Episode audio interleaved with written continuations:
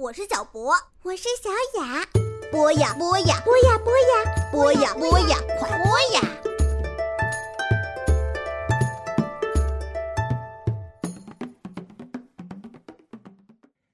小朋友们，大家好，欢迎收听博雅小学堂。今天我继续给小朋友们带来忧国忧民的诗圣杜甫。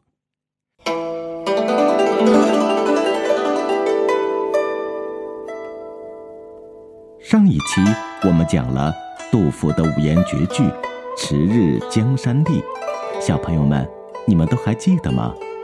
是的，《迟日江山丽》是唐代诗人杜甫诗集《杜工部集》中的一首。这首诗啊，是诗人杜甫经过两年的流离奔波，回到成都草堂之后，面对浣花溪一带的春光而作。前两句是对环境进行外部描写，后两句则是对环境进行细节描写。全诗意境明丽悠远，格调清新，对仗工整，但又自然流畅，毫不雕琢。这首诗是杜集中别具风格的篇章。今天我们就来了解杜甫的另一首诗。闻官军收河南河北。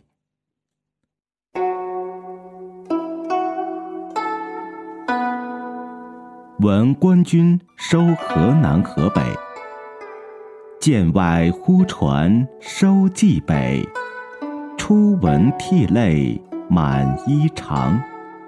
却看妻子愁何在？漫卷诗书。喜欲狂，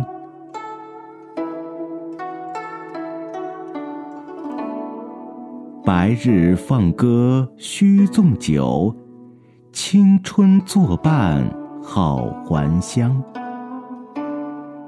即从巴峡穿巫峡，便下襄阳向洛阳。小朋友们。刚才我们一起了解了这首诗，那么你们有没有注意到“闻官军收河南河北”这首诗一共有几句呢？每一句一共有几个字呢？一共有八句，每一句是七个字。我们把这样的诗叫做七律。那么接下来。我们来大概的了解一下这首诗吧。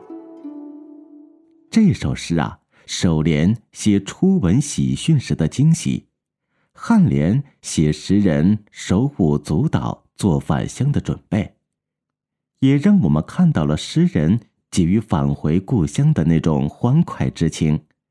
全诗情感奔放，处处渗透着一个喜字，痛快淋漓的抒发了作者。无限喜悦、兴奋的心情，因此啊，这首诗被称为杜甫生平第一快诗。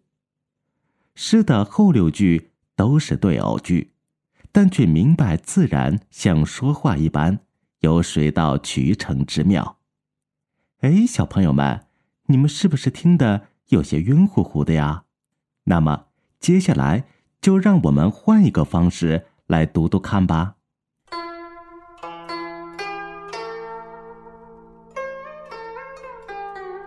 剑外忽传收蓟北，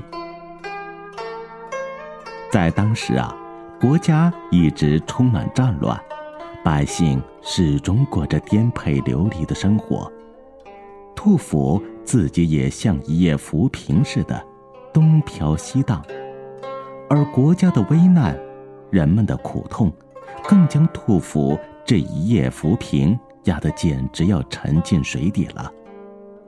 就在杜甫漂泊到了梓州时，一天，忽然传来大好消息，说是原本陷入敌军手中的洛阳已经收复了。连绵七年的安史之乱，由于叛军内部出现问题，使得唐朝的军队终于能一举进攻洛阳，收回失去的土地。初闻涕泪满衣裳。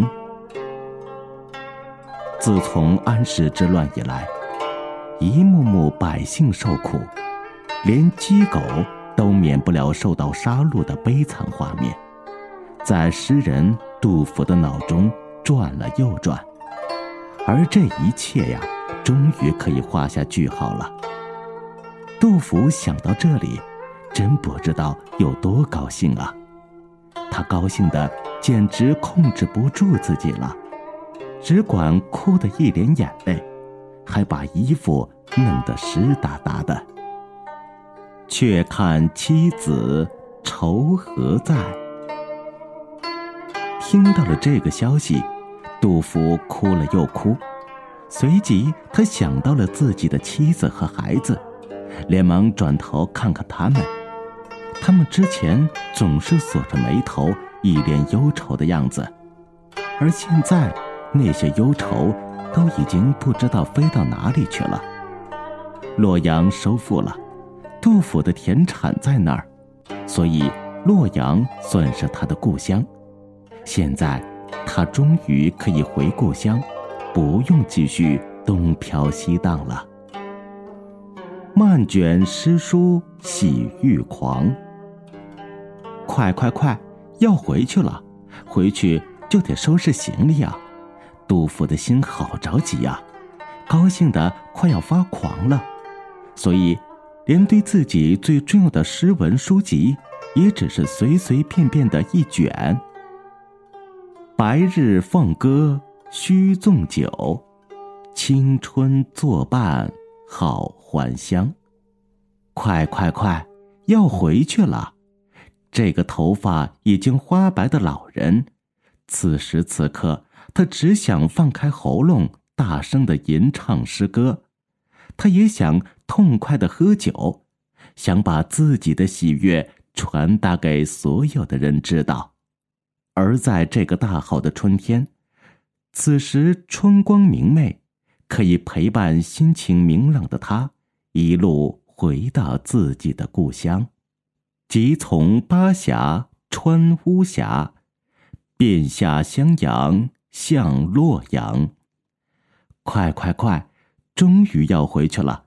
现在，杜甫连一分钟也等不及了。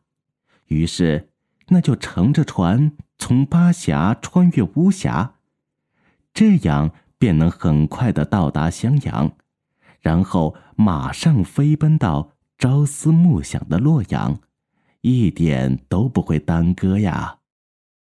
小朋友们。现在你了解到了杜甫闻听官军收复河南河北的消息时那种喜悦的心情了吗？好了，今天我们对闻官军收河南河北的欣赏就到这里，小朋友们再见。